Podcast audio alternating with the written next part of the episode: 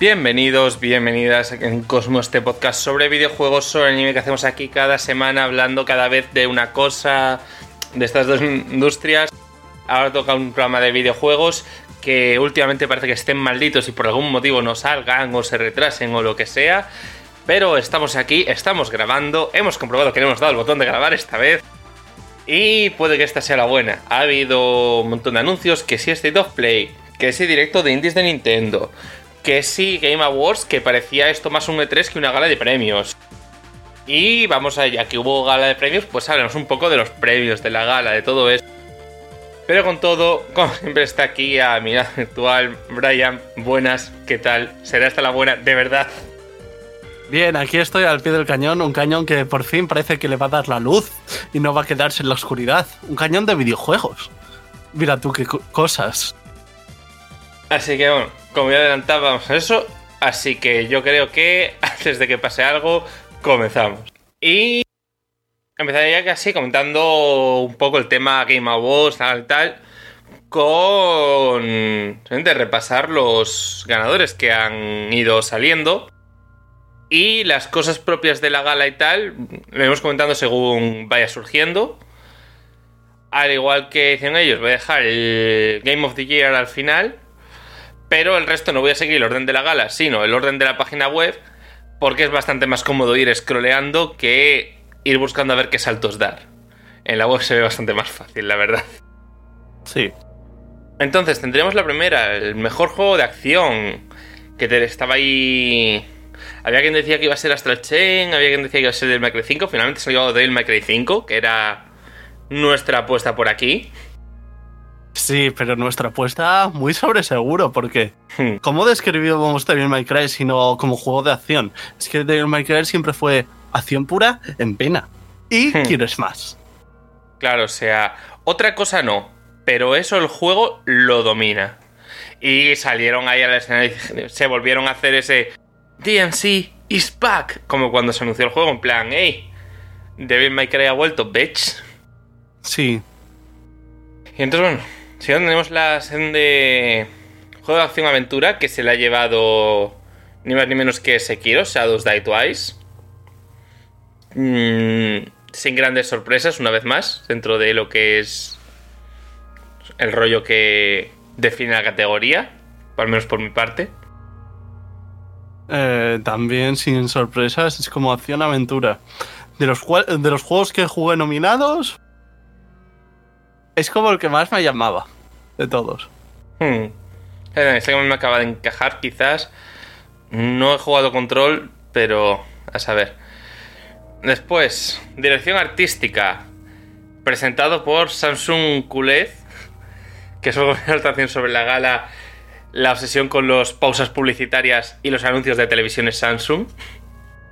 Sí, aunque para anuncios, los que peor quedan no fueron ellos, aunque también tuvieron su cosa con el pobre Linux al que mm, se dedica a hacer vídeos de tecnología y le habrán pagado lo suyo, pero bueno. Sí, eso es idea porque sé que hay mucha gente que se quedó en plan, ya odio a este tío que está aquí vendiéndome la tele.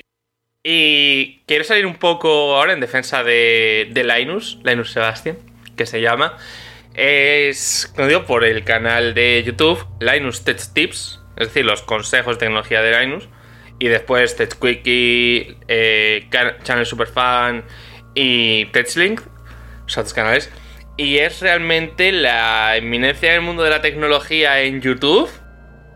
Es el reviewer de tecnología un poco por excelencia. Y realmente, por ejemplo, tiene una serie que es en plan eso, diseñando la televisión de verdad para gaming ideal, con hablando de tiempos de respuesta, tecnologías que tiene que incluir, sistemas de audio, hablando de las que más se acercan, también de novedades y reviews. Entonces, realmente, lo que me ha sorprendido es que le han cogido para hacer un anuncio de Samsung que no es un vídeo suyo, por así decirlo. Cosa que, pues, me ha matado. Y quien le haya cogido tierra por estar ahí, le recomiendo que no se la tenga y le recomiendo su canal. Sí, y lo que decía hablando de anuncios no fueron los peores que hemos visto. Los peores pertenecieron a una compañía como muy famosa, incluso más que Samsung. Esa que usamos para buscar todos los días. Uf, los, es que los, Los- anun- los anuncios de Google Stadia, madre mía. O sea, esos anuncios tiene claramente un presupuesto detrás que ya querría tener Stadia. Que yo ya lo siento. Pero igual has sacado una consola en Early Access, tío.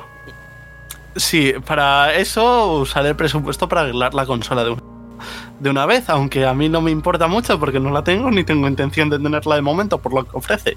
Sí, por el streaming ya hemos hablado mil veces de lo que querríamos y lo que iba a pasar.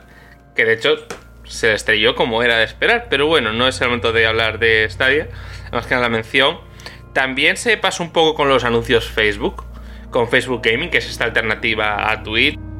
Que, a ver, ten la intencionalidad que quieras, pero no me intentes vender tu plataforma de streaming de videojuegos en plan para público con todo historias de superación y que se la señora con el hijo o el ahí el y cómo le cambió la vida. No, por favor, please, stop. O sea, esos anuncios, creo que ya habíamos superado esa etapa de la publicidad en televisión hace muchos años. Pero veo que no. Ahora algunos llamaréis a Juan Monstruo sin corazón. Pero yo apoyo ese. Eso es como. Anuncios para dar penita. Me, de- me encanta que hagáis proyectos así, pero no me vendáis que habéis hecho el proyecto así. Venderme lo que habéis hecho. No que el proyecto era. ¡Guau! Es que lo hemos hecho con esta intención social. Que es mentira. No me vendáis, sois- somos geniales. Venderme. Hacemos juegos. Así. Aparte, aparte, no te preocupes, hay muchas ocasiones mejores para llamar el monstruo sin corazón. Pero bueno, volvamos a lo que es resto de premios. Y este de dirección artística se lo ha llevado Control. Bueno, Control, técnicamente. Eh, no me lo explico. Que vale, o sea, no lo he jugado, pero me sorprende con, a ver, compitiendo con juegos a de dirección artística como Gris o Sayonara Wild Heart. Me resulta sorprendente, justo en este apartado, ¿sabes? No lo sé. Pero bueno, el diseño de audio se lo ha llevado Call of Duty, como suele ser habitual. Porque a nivel de diseño de audio no seré yo un experto, claramente, pero sé que es muy alabado en ese aspecto. Así que, ok, supongo. Eh, sí, no conozco Call of Duty, así que tampoco voy a opinar, sinceramente. En cuanto al apoyo de la comunidad, se lo ha llevado Destiny 2, que sí que sé que ha ido teniendo bastantes cosas este año y tal, y que han estado muy ahí. No sabré decir en comparación con Final 14, que solía estar muy a tope, al menos hasta hace año pico, que es cuando dejé de jugar. Pero no sé, bien por la gente de Bungie, que han conseguido salirse y seguir teniendo ahí esa comunidad fuerte ahora que están solos, sin Activision ni nada. Sí, mm, está muy bien por la gente de Bungie, porque sí, originalmente tanto tú como yo apostamos por Final Fantasy XIV porque hemos conocido a su comunidad y su comunidad es muy buena y también está muy unida, la verdad. Pero de que se lo haya llevado Destiny 2 no es ni una decepción, la verdad. No, para nada. Muy bien ese arranque. Después, bueno, esto va a ser un poco de pasada, porque creo que no tenemos mucho que comentar, si tal me paras. Eh, creador de contenido del año Shroud. Entrenador de esports Danny Zonic Sorensen. Evento de esports los League of Legends World Championship. Juego de esports del año League of Legends. Host de esports eh. Eh, jugador de esports Puga. eh, equipo de esports G2. Y ahí se acaba la sección esports. De la cual no íbamos a hacer más que afirmar, si no me equivoco. Sí, como Aunque- mucho puedo decir que yo voté por Sonic porque me- su nombre sonaba a Sonic.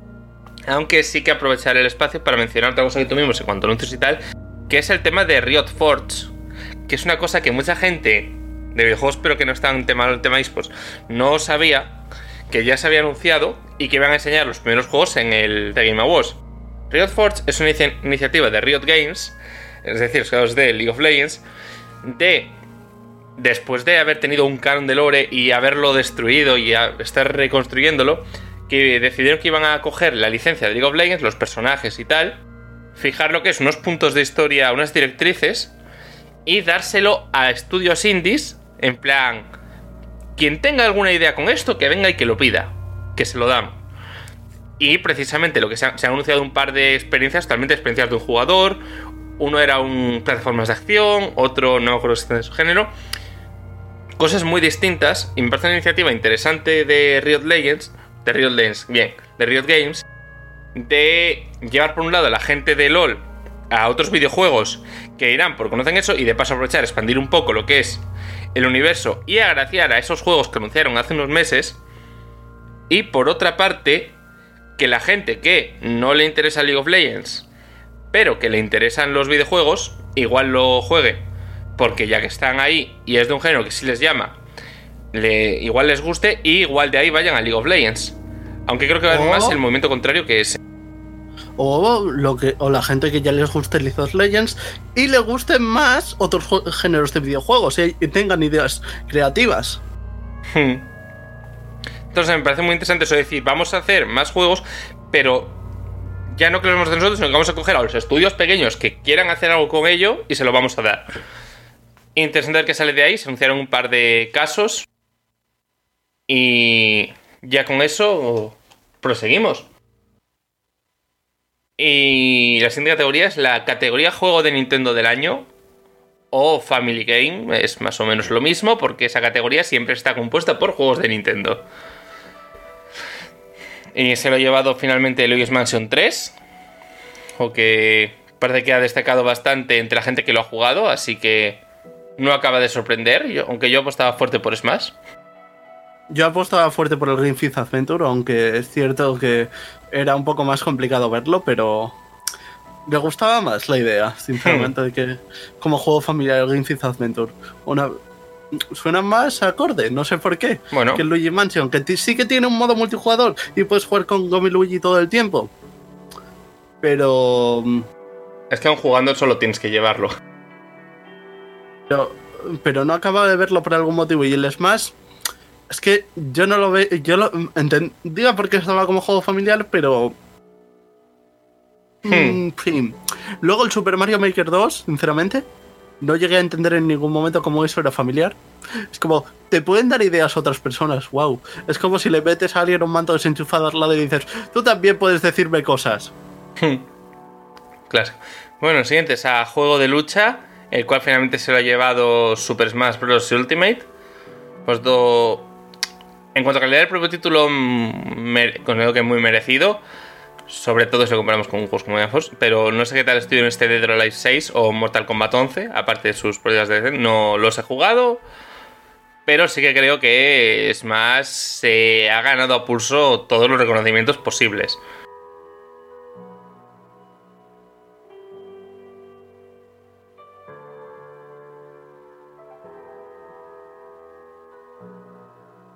Que además es totalmente propio, o sea, alguno más ha, ha, habido que ha hecho algo parecido, pero es totalmente suyo y aún así sigue interesando a todo el mundo, siendo muy diferente.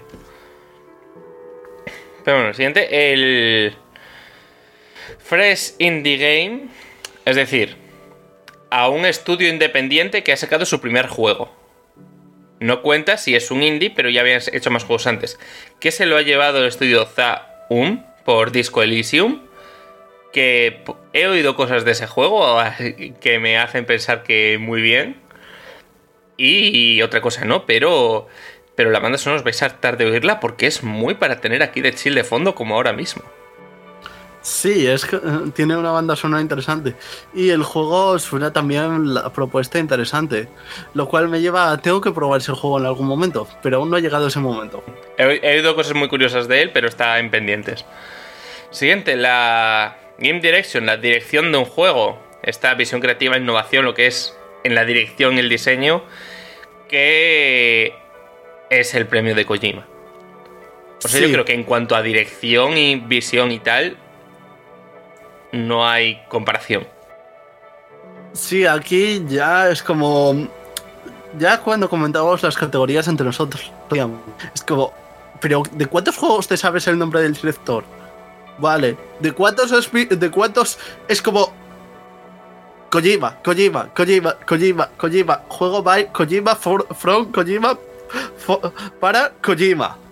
Y es un juego que no te puedes imaginar sin Kojima lo más parecido que vería en el resto nominados sería el caso de Sekiro, que dices, porque es muy de Miyazaki, pero aún así me creería Sekiro existiendo sin Miyazaki. Pero no Death Stranding. Es un poco esa diferencia. Pero bueno. El siguiente, el juego al mayor impacto. Estos mensajes y significados prosociales. Que es lo me ha chocado porque para mí era la categoría de Life is Strange. O sea, para mí no había lugar a duda en ese sentido. Pero finalmente se lo ha llevado Gris. Así que bueno, nos hemos llevado un premio desde España. Bien, no he jugado Gris. No sé si lo haré en algún momento. Yo también lo veía como que iba a ser para Life is Strange 2. O incluso digo, bueno, igual el Seed of Solitude, este que recuerdo cómo era la idea y era como interesante también. Sí. Bueno, pero in- incluso Kind Wars es un juego en el cual tú tienes que responder a otros personajes. Que te llevan mensajes, tienes que responderles, en plan, apoyarles y cosas así. La trampa es que la- esos son mensajes de personas social, reales. O sea, es literalmente un sistema para apoyarse mutuamente y conectar a la gente. O sea, es una, es una cosa muy bonita también, la, la idea al menos. No lo he jugado una vez más.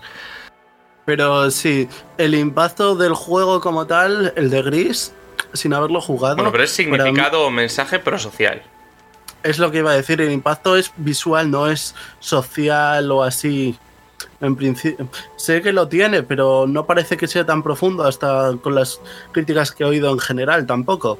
En cambio, Life is Strange 2 es que A ver, es que no digo que no lo tenga bien, pero Gris sigue siendo un juego que nació de hago dibujos bonitos, quiero un juego para que se vean para que se luzcan mis dibujos bonitos. que eh, tener en cuenta Que el juego tendrá todo lo que quieras, no le quito absolutamente nada, pero que el juego nació así es un hecho. tener en cuenta que esto lo dice después de haber estado más de dos horas en una charla con su artista. Pero También bueno, Otra cosa supongo, mejor juego independiente. Aquí había dudas de qué acabaría de salir. Había puestos por Babis You, por Katana Zero, incluso por Goose Game. Finalmente se lo ha llevado Disco Elysium. Se ha llevado ahí dos premios el indie. Y... Ni tan mal, supongo. Una vez más, sería repetirnos... Hemos oído cosas muy buenas, pero no lo hemos jugado. En cuanto a juego móvil, estaba. Al final se lo ha llevado Call of Duty Mobile. Que mucho se ha hablado por los internets de lo bien que consigue funcionar y adaptarse a móvil. ¿Está bien, supongo? si te van los shooters, seguramente hasta donde he oído está muy bien. Pero como ninguno de los dos somos especialmente de ese género, Hmm. Pues y menos aún en móvil, opinión. pues complicado. Siguiente, mejor juego multijugador, que se lo ha llevado finalmente Apex Legends. Esta apuesta que han conseguido sacar EA y Respawn de la nada y que ha conseguido un éxito muy muy notorio. De hecho, EA quiere que sea su shooter juego como servicio principal para al menos para el próximo año y en general a futuro en cuanto a esta reestructuración interna, lo cual es decir mucho de gente que tiene juegos como Battlefield. Aunque Sí. yo apostaba por Tetris 99 por su propuesta original. yo apostaba también mucho por T399 por su originalidad y por ese encanto que tiene, que nunca te aburre al final. Siempre quieres en algún momento. Bueno, ¿y si he hecho otra? ¿Y si he hecho otra? Es Tetris. Es lo Eh, que tiene. Es que Tetris Es tan, es el es juego tan perfecto. simple que te hipnotiza. Hmm. Tetris es el juego perfecto. Literalmente. De... Es un juego que da igual que no hay nada que lo toques que lo vaya a mejorar. Solo, lo puedes cambiar de perspectiva, pero ya de por sí es perfecto. No necesita tocársele nada. Y es increíble que sigan saliendo cosas interesantes partiendo de él. Sí, porque tú dices, vale, han hecho Tetris con varias personas, pero hasta que se hizo Tetris 99 nadie pensaba en hacerlo, nunca, nunca, Hmm. prácticamente. Sí, más allá del típico uno contra uno por puntuación, ¿sabes? O tal. Pero bueno, siguiendo, mejor narrativa. Disco Elysium, otra vez. Hay que jugar este juego en algún momento sin falta. Sí, porque tres premios lleva ya. Nah, eh, de, de la narrativa es de lo que más he oído hablar de este juego. Y de su propuesta de decisiones y habría que ver, hay que, hay que verlo. Porque madre mía. Mejor juego ongoing en el tiempo. Eh, estas actualizaciones de contenido y el apoyo que va recibiendo. Eh, Fortnite sigue imparable ahí. Ya estaba claro de antes. Sí, eso ya lo teníamos claro desde el principio. Es como, ¿qué es el juego que más se actualiza? ¿Cuál es el juego que más noticias salen con cada cosa que saca o hace? Hmm. Sigue ahí. En de mejor actuación se lo ha llevado finalmente Max Mikkelsen como Cliff en Death Stranding. Y yo creo que nos vamos a parar más. Ya nos hemos parado más de lo que se han parado ellos en la gala. Eh, sí, aunque me sorprendió ligeramente que fuera Cliff en vez que sea el protagonista, pero bueno. Hmm. Bueno, he visto buenas escenas, sí, es muy top, pero bueno. El mejor RPG que se lo ha llevado ni más ni menos que Disco Elysium otra vez. Sí, el cuarto premio que se lleva. Compitiendo con propuestas como Final Fantasy XIV, Shadowbringers en el ámbito MMO, eh, The Outer Worlds, ahí con ese RPG 100% tipo Fallout, bien. Eh, el que incluya Monster Hunter o Kingdom Hearts. Al final se lo ha llevado Disco Elysium.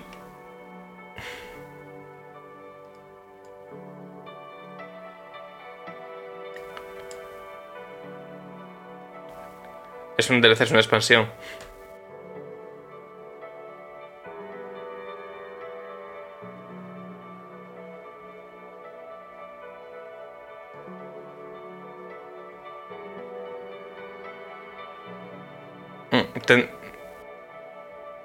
Tendría que haber sido algo relacionado con expansiones, juego en el tiempo, algo así. Mm, o sea... Mm, te comprometer Monster Hunter como un RPG, pero no te comprometer Iceborne como un RPG, porque es una, es una DLC. Pero bueno, siguiendo, Score and Music, por la banda sonora, inclusión de música, música original o licenciada, y teniendo esa música licenciada, se lo ha llevado Death Stranding de calle. Porque, a ver, que el juego tiene un musicón. Pero vamos, vas ahí caminando mientras te suena la lista de Spotify de Kojima, o sea música licenciada. Sí, o sea, de hecho he escuchado de momento en lo que llevo, en las horas que llevo jugadas, mucha más música licenciada que propia. Mucha. Si fuésemos ya hecha propia para el juego, ahí ya cosas como Cadence of Hyrule, Xenoblade Hearts o Devil May Cry 5 hubiesen pegado una buena competición. Pero bueno, el mejor juego de carreras que nosotros apostábamos por la apuesta, bueno, carreras o deporte, nosotros apostamos por la apuesta diferente de lo habitual de Crash Team Racing Nitro Fuel y finalmente se lo ha llevado. Sí, porque era lo más diferente y era lo que más me gustaba de todo, porque estaba FIFA, estaba Pro Evolution, que siempre son lo mismo. Fórmula 1, lo mismo. Había, ah, te lo digo así, solo había dos juegos en toda la categoría que no tenían el año. Tal cual. Exacto, es como haber premiado uno de esos no me habría gustado nada, la verdad. Así que me congratula mucho haber visto a, Crash, con su juego de carreras. Que ya me gustó en su día el primer juego de carreras de Crash, también todo se ha dicho. Este es un remake de ese, pero con mucho, mucha cosa añadida. Pero bueno, Siguiendo, tenemos juego de estrategia, un año y tres en el cual había el Age of Wonders, estaba Fire Emblem, estaba, no estaba Total War, o sea, había de todo. Y finalmente se lo ha llevado Fire Emblem Three Houses, un juego que, bueno, imposible no haber visto en su momento las pasiones que levantó por todos lados. Sí, em, era como yo conozco algunos de sus juegos, pero solo hay uno que me doy cuenta de que era un juego de estrategia, tal cual por el nombre, y se llama Fire Emblem. Hmm. Y con esto nos deja para tener solo la categoría de VR, que finalmente se la ha llevado Beat Saber, con un poco de trampa. Porque Beat Saber no es de 2019. Sea, no es de este último año, aunque se lo haya llevado. El juego se lanzó inicialmente en mayo de 2018. Pero bueno, no sé si es que hubo early access, no sé si es por la adaptación, No sé exactamente por qué está ahí. Pero es un hecho que el juego no es de 2019. Aún así, es uno de los grandes juegos de la VR, aunque sean... Bueno, sigue siendo un juego musical más y tal. No, quizás no el más completo, pero sigue siendo un gran juego. Así que ahí está. Sí, y con eso solo nos queda un premio. Totalmente. El gran premio. El gran premio que es el Game of the Year, el GOTY, el juego del año. Que estaba Control, estaba Death Stranding, estaba Resident Evil 2 Remake, estaba Super Smash Bros. y últimamente estaba ahí The Outer Worlds que conseguía asomarse a la cabeza. Y estaba el que finalmente se lo ha llevado, que ha sido Sekiro Shadows Die Twice. Un premio, primer GOTY para Hidetaka Miyazaki y su equipo entre From Software, del cual se hablan las malas lenguas, que es un poco también... Se dice los mentideros que es reconocimiento a... a la trayectoria, a todo hasta ahora. En cuyo caso me parecería muy mal. En plan, que por fin se lleve algo por Dios, porque entonces no estarías premiando Sekiro, estarías premiando Dark Souls o, o Bloodborne o lo que sea. Aún así, no digo yo que Sekiro no os lo gane por sí mismo. Solo que si no estabas en el jurado, darte un poco lo de decir de que es un premio de trayectoria porque eso es verlo bastante mal el premio. Entonces, en plan decir, se lo ha llevado pero no se lo merece. Sí, eso es como menospreciar a cualquier empresa que no tenga una trayectoria. Por, gran, muy gran juego que haga. También. También es que es un poco eso. Este año no había ningún candidato claro al GOTI. En el sentido de, como otros años, que tiende a haber un juego que es el juego de ese año. Que en 2018 estaba la cosa ahí entre God of War y Red Dead Redemption. En 2017 estaba Breath of the Wild. Etcétera, etcétera, etcétera. Mm, ha habido mucha calidad en el año, pero no ha habido esos grandes juegos que dices, estos son los juegos de este año sino que ha estado más repartido todo. Sí, que de Sekiro podríamos decir muchas cosas. Yo podría decir las partes que no me gustan o las partes que me gustan, pero siempre hemos opinado que es un gran juego. Sí, sin duda, o sea, con sus pros y sus contras, pero todo tiene pros y contras. O sea, no existe la perfección. Y aunque fuera, quizás en algún momento haya que hablar del tema, no es ahora el momento de centrarse a hablar de esto que tenemos que continuar y vamos a... A partir de la gala hubo bastantes anuncios cuando hemos sido play, entonces vamos a hacer un poco resumen de los anuncios que hemos visto que más nos ha llamado la atención en general a lo largo de la semana. A ver, esta vez empiezo yo, porque el anuncio que más me llamó la atención y con motivo fue Hellblade 2, porque yo había acabado justo la noche anterior el, el primer juego, además. Y entonces esto me impactó y fue como, ¡guau! ¡Qué bonito! No quiero ver eso, no, no, no, gracias. Me gusta, pero no, no, no, no quería que eso pasara aún. Claro, que has llegado tarde al juego. Juego con el que vimos en. En marcha por fin la. El. Bueno, es una presentación in, engine. De. El primer juego confirmado para la. Legendaria Xbox Project Scarlet conocida al final como Xbox Serie X. Así que por nombre de serie parece que podríamos esperar una serie S quizás más reducida. En plan Xbox One S, Xbox One X. Pero hemos visto esta nueva consola con el portento de Hellblade 2. Que me hace ilusión ver eso de... Si hay algo que puedes decir que le falta a Hellblade, sus pegas, sus aristas, se nota que lo que le falta es presupuesto presupuesto para acabar de verse bien, presupuestos para acabar de, de no hacerse repetido en algunos tramos, de tener más variedad. Y ver Hellblade con el presupuesto de Microsoft detrás puede ser muy, muy interesante. Sinceramente, si alguien me lo hubiera dicho antes, digo, no, no pueden hacer otro juego de esto. No, no son capaces, yo creo. Y de repente, ahí está. Y ahora, pues vale, si pueden. No sé muy bien cómo, pero ya lo veré. Hmm. Que de hecho se también eso, el aspecto de la, de la nueva consola. Y, y del mando, que se ve que tira parece ser del estilo del Elite Controller de Xbox One, aunque recordemos que se pueden usar los controles de One. Y que ha añadido, por fin, un, un botón share como el de que tiene PlayStation 4 Switch para compartir cosas, lo cual me resulta curioso.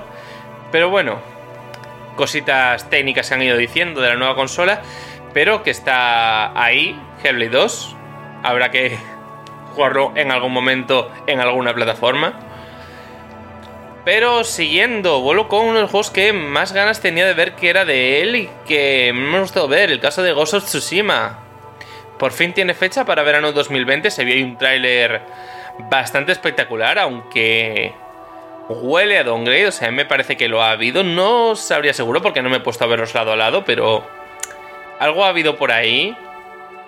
Y en general he visto un enfoque mucho más shinobi de lo que había en los otros. Que en los otros tres como que yo lo he visto todo más claro. En el E3 de 2018 que vimos ahí esos... Esa pelea entre dos samuráis ahí súper tal. Entonces ver ahora esto tan enfocado al lado más shinobi de la época, no sé. Algo ha pasado en ese desarrollo y no sé si me huele bien todo, pero igualmente habrá que, habrá que echarle un tiento cuando llegue a este juego. Sí, y bueno, también vimos uno de los primeros anuncios de otra consola nueva, aunque muy decepcionante luego. Sí, lo mismo que Microsoft nos enseñó un pequeño trailer con cosas de la de marca Microsoft y se vio la consola y fue en plan, esta es la nueva consola, lo vais a flipar y todo lo que estéis a punto de ver es in-engine y un trailer espectacular. En el caso de este, simplemente llegamos a un trailer más sin decirse nada especial. Tiene un juego que a mí me pareció bastante genérico, o sea, yo en plan, pues vale, ¿de qué vas? No no me resultas nada llamativo y el único motivo por el cual sabemos que es de nueva generación es porque en el al final del tráiler donde debería ser las plataformas, decía para PlayStation 5, que ni siquiera es exclusivo. Pero no la exclusividad, es la diferencia entre lo que ha presentado uno y lo que ha presentado otro en cuanto a la forma de presentarlo. Que a ver, que la idea de Gearbox y Counterplay con este Godfall, que dicen que es como un looter slicer, o sea que entiendo que es un, el, es un looter shooter a melee, puede ser interesante, pero a nivel de anuncio de nueva generación, no sé a ti cómo te ha dejado, pero a mí como si nada. Me dejó muy mal y además el tráiler yo casi no le prestaba atención porque lo único interesante que vi, porque además te habían dicho antes de empezar el tráiler o justo después lo dijeron, no estoy seguro ahora el punto que era un looter, looter slasher, y es que los looter, después de nuestra decepción con Neon en su momento, pues no me llaman mucho. Pero Neon no es un looter tal, yo entiendo que es o sea, al final Looter Shooter es Borderlands, pues Borderlands pero de espadas en lugar de pistolas. Eso podría convencerme un poco más, pero lo único que me llamó es las armaduras visualmente. Yo lo siento. Sí, o sea, a ver, el diseño visualmente estaba bonito, pero como juego no, yo no veía nada, no lo sé. Pero eso, solo me llamó el arte. Sí, el, diseño visual, ya. No, no es quiero jugar a esto, es quiero ver cómo es el arte de esto. Sí. Un poquito, ya está. Se anunció también, vimos el resto de eh, la gente de Single Studios, de los creadores de Brilliant Default y Doctor Path Traveler, que vuelven con la tercera bueno, cuarta barra quinta entrega de la saga Bravely con Bravely Default 2 porque hubo Bravely Default, Bravely Default for the Sequel, que es lo que recibimos aquí como Bravely Default. Estuvo Bravely Default, no, perdón, Bravely Second, que es la segunda parte de Bravely Default, que es una secuela. Que bueno. Y estaba el de móvil, del cual no recuerdo mucho. Y ahora este Bravely Default 2. Así que sí, tenemos un lío de nombres como nunca antes. Bueno, sí, como ha ocurrido más veces líos de nombres, pero vaya lío. Que no sé, Habrá que echarle un ojo, supongo. Diría más, pero es que no me he terminado el 1. He jugado 10 minutos el 2. Bueno, el second. Así que no lo sé. caerá, supongo. Sí, solo diremos que ya no podemos decir dos frase count. Como me acaba de pasar y que me he tenido que corregir. Pero bueno, habrá que ver qué tal. Yo me fío mucho de lo que haga esta gente. O sea, del Bueno, tirón. Bueno, y con esto llegamos a un anuncio que ya se esperaba porque ya se había dicho, vamos a enseñar algo en la gala de los Game Awards. De una compañía que, bueno, no esperábamos normalmente que anuncie juegos desde hace... Hmm. Que de Mucho. hecho ha anunciado muchas cosas durante la gala esta compañía. Hablamos concretamente de Wizards of the Coast, propietarios de marcas como Magic the Gathering, que ha sido varios juegos, cartas, el MMO, cosas para el juego de cartas digital, incluso juegos en plan de acción que, de sagas que ya hubo, pero también un nuevo juego ambientado en el lore de Dungeons and Dragons. Con el tráiler más caótico de la gala, creo. Y con peor calidad de la gala, prácticamente, posiblemente, o casi posiblemente. Muy, muy difícil de seguir, unas cámaras muy raras. No sé de qué va el juego, pero la primera impresión es negativa. Dark Alliance se llama y... Pues habrá que ver, supongo. Esperemos saber algo más, porque de momento lo que se ha visto no me ha interesado. Y mira que tenía mucho interés en el anuncio, porque me gusta Dungeons and Dragons. Sí, últimamente estamos a tope con, con Dungeons ahí. Entonces no sé. A ver qué tal, supongo. Vamos a esperar a que hagan. a que enseñen juego de verdad. Porque esto ha sido un vídeo muy raro. Pero bueno. Siguiendo, bueno, estaba los juegos de Real Games, que anunciaron ese par. Se ve un nuevo tráiler de, de Ori, por fin, Ori and the Will of the Wisp, que llevaba desaparecido la de Dios. Que hay gente que habla de que se retrasa, que se dio fecha, pero yo estaba convencido de que ya había fecha para marzo. O sea, yo ya sabía que era marzo de 2020 o principios de 2020 antes de antes de este día. Pero bueno, finalmente 11 de marzo. Como siempre en Xbox es Play Anywhere, así que para PC y para One. Y me cago en todo porque sea en marzo, pero esto va a jugarse en cuanto sea posible. Sí, a mí el primero me encantó cuando lo jugué, la verdad. Hmm, a mí también. Porque también, aparte de jugablemente, también es muy bonito, pero lo que me enamoró fue la jugabilidad, todo Hmm. se ha dicho. Es que se siente muy, muy, muy bien controlar a Ori. Entonces, no sé, hay, hay ganas de más, hay muchas ganas de más. Pero bueno, ha habido un tráiler más de Final Fantasy Remake que pues está ahí. Tampoco es que haya ampliado nada especialmente remarcable. Se ha visto ya un tráiler de No More Heroes 3. Sí, el cual, según lo veía originalmente, yo pensaba que eran dos juegos, por como Travis rompe la pantalla. Pero no es más. Es un juego de Afganistán como Sway West. Y el llamativo primer juego de esta nueva Telltale.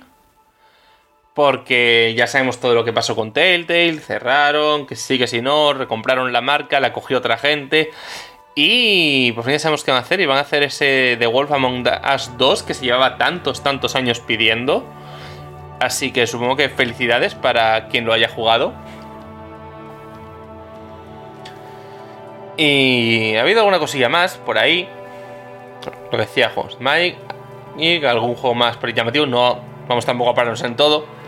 Ha habido un, un juego, una licencia como el juego de, de Fast and Furious que no entiendo por qué ahora, bueno, en mayo de 2020. Sí, que hasta llevaron a Vin Diesel para presentarlo, aunque el juego visualmente no llama nada, la verdad. No sé, o sea, viendo el juego, viendo cómo se mueve, ya no solo, no solo cómo se mueve, lo que parece ofrecer, da un poco esa sensación de que se han gastado mucho más en la licencia que en hacer el juego como tal. Sí, mm, a mí también. Me pasa como pasó con las películas. Las películas estaban muy bien y todo eso, pero con los años fueron decayendo. Pues este juego parece que sigue esa decadencia. Es como ahora las películas no van de coches, van de explosiones y cosas así chulas. Ya está. Estoy viendo ahora. Esto lo hace Slightly Mad Studios. Mecha. ¿Te imaginas que sale para la Mathbox? Oye, igual eso explicaría la diferencia en gráficos de lo que estamos pensando. Una máquina completamente diferente. no, no, no. La más está desaparecida en combate. Lady Studios fue, fue comprada. O sea, esa cosa está Pero me ha llamado la atención que, oye, que esta gente. En teoría pilota que no veas. Me, ha llamado la atención. El que no me había fijado en el anuncio de que lo hacía esta gente. Que esta gente de simuladores de coches sabe. Lo, raro es que no es un juego de coches, pero bueno. Lo que estaba diciendo es que igual originalmente estaba hecho para la Math Boss y luego se cambió en algún punto. Y por eso el resultado final no es tan sorprendente como lo que esperábamos. Mm, me extrañaría, ¿eh? Siendo un juego de licencia sobre todo. Yo creo que este juego no lleva tanto haciéndose. ¿Quién sabe? En algún momento lo veremos cuando salga o algún trailer antes de su salida y sabremos más. Sí. Pero ya pasando de anunciados King of Wars, Hubo algún juego curioso también, el Last Play, como. Bueno, por fin eso. La fecha de lanzamiento por fin final para. Para Dreams. A ver la aparición por fin vuelve a aparecer Babylon's Fall. Ya viéndose gameplay y todas esas cosas. Parece. Sí. Que me resulta bastante heredero de juegos anteriores de Platinum Games, lo cual me, me congratula. Tengo ganas de ver qué sale de, de este Square Enix y Platinum y ver quién lo hace dentro de Platinum. El combate me recordaba un poco al Nier Automata y me gustaba un poco que se lo bien que se movía. por lo que se veía. ¿Sabes a qué me recuerda? A Devil May Cry 4. También un poco. O sea, por el tema de la cadena y tal, que es totalmente como el brazo de Nero. Exacto. Ahí también me has pillado.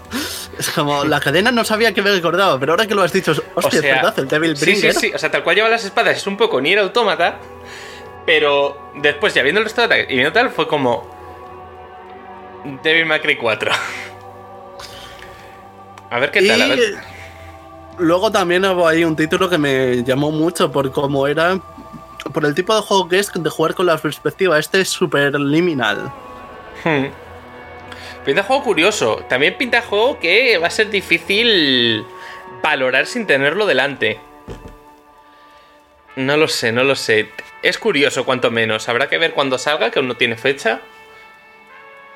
Pero bueno, se ha anunciado ya de forma oficial este Kingdom Hearts 3 Remind, con ese tráiler que se publicó, se ocultó y ahora ya se publicó de verdad para el 23 de enero para quien lo quiera añadiendo unas cuantas cosillas, varias, prometiendo hacer la conclusión de todo hasta ahora, como iba a haber hecho el juego base.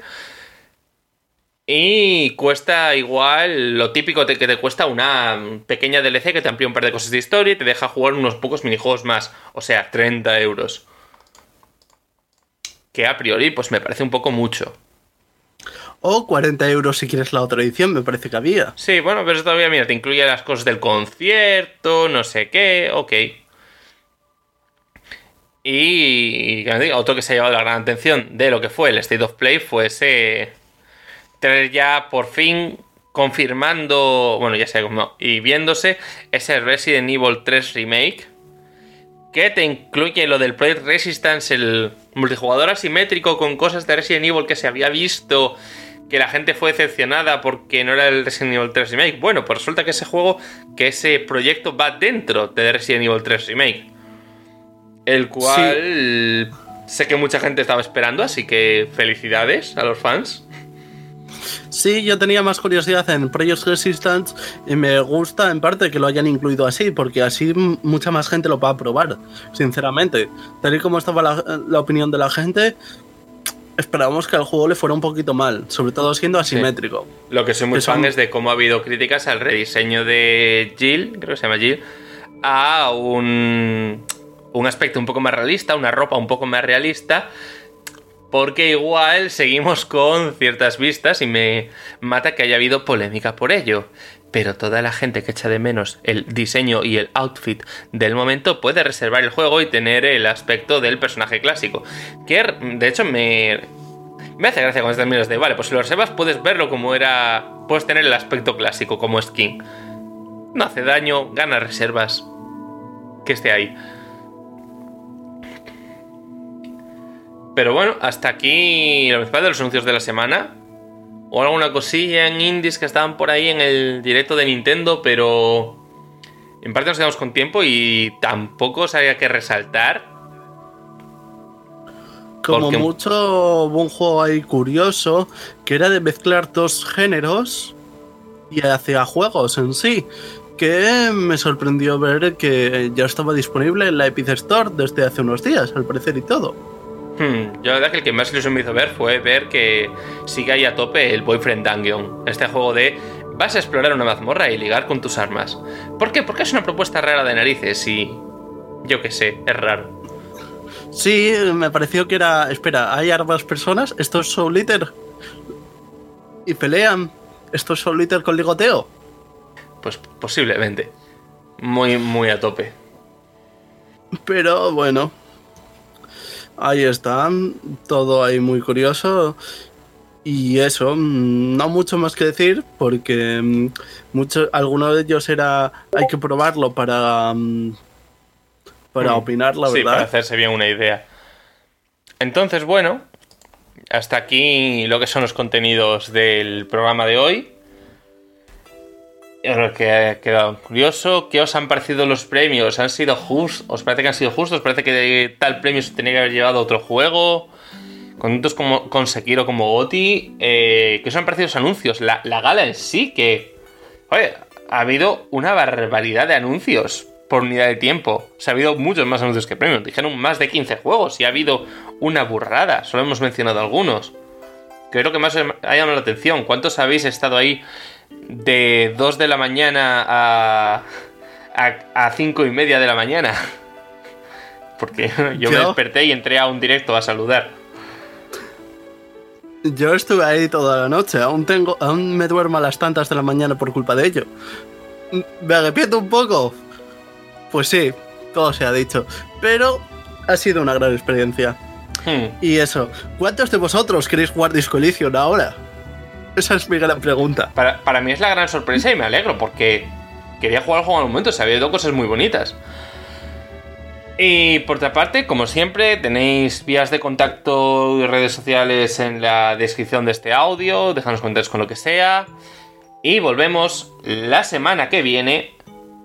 Esta sí, regreso de la historia del Sonen. Con siguiente parte. Que literalmente, ¿qué he hecho esta semana? Prepararlo. ¿Qué haré la semana que viene? Prepararlo. Así que nos vemos ahí. Ese gran regalo de Navidad que os dejamos porque además tal cual sale el día 25. Oye, igual tenemos que poner y, que salga por la mañana prontito para que esté ahí en plan esperando debajo del árbol. Sí, seguramente igual lo hacemos. ¿Quién sabe? Vosotros lo sabréis en el futuro. Pero bueno, hasta aquí y pasarlo bien. Sí, aquí me despido. Hasta la próxima. Yo me quedo al pie del cañón. Esperemos que también vuelvan los videojuegos a ese cañón.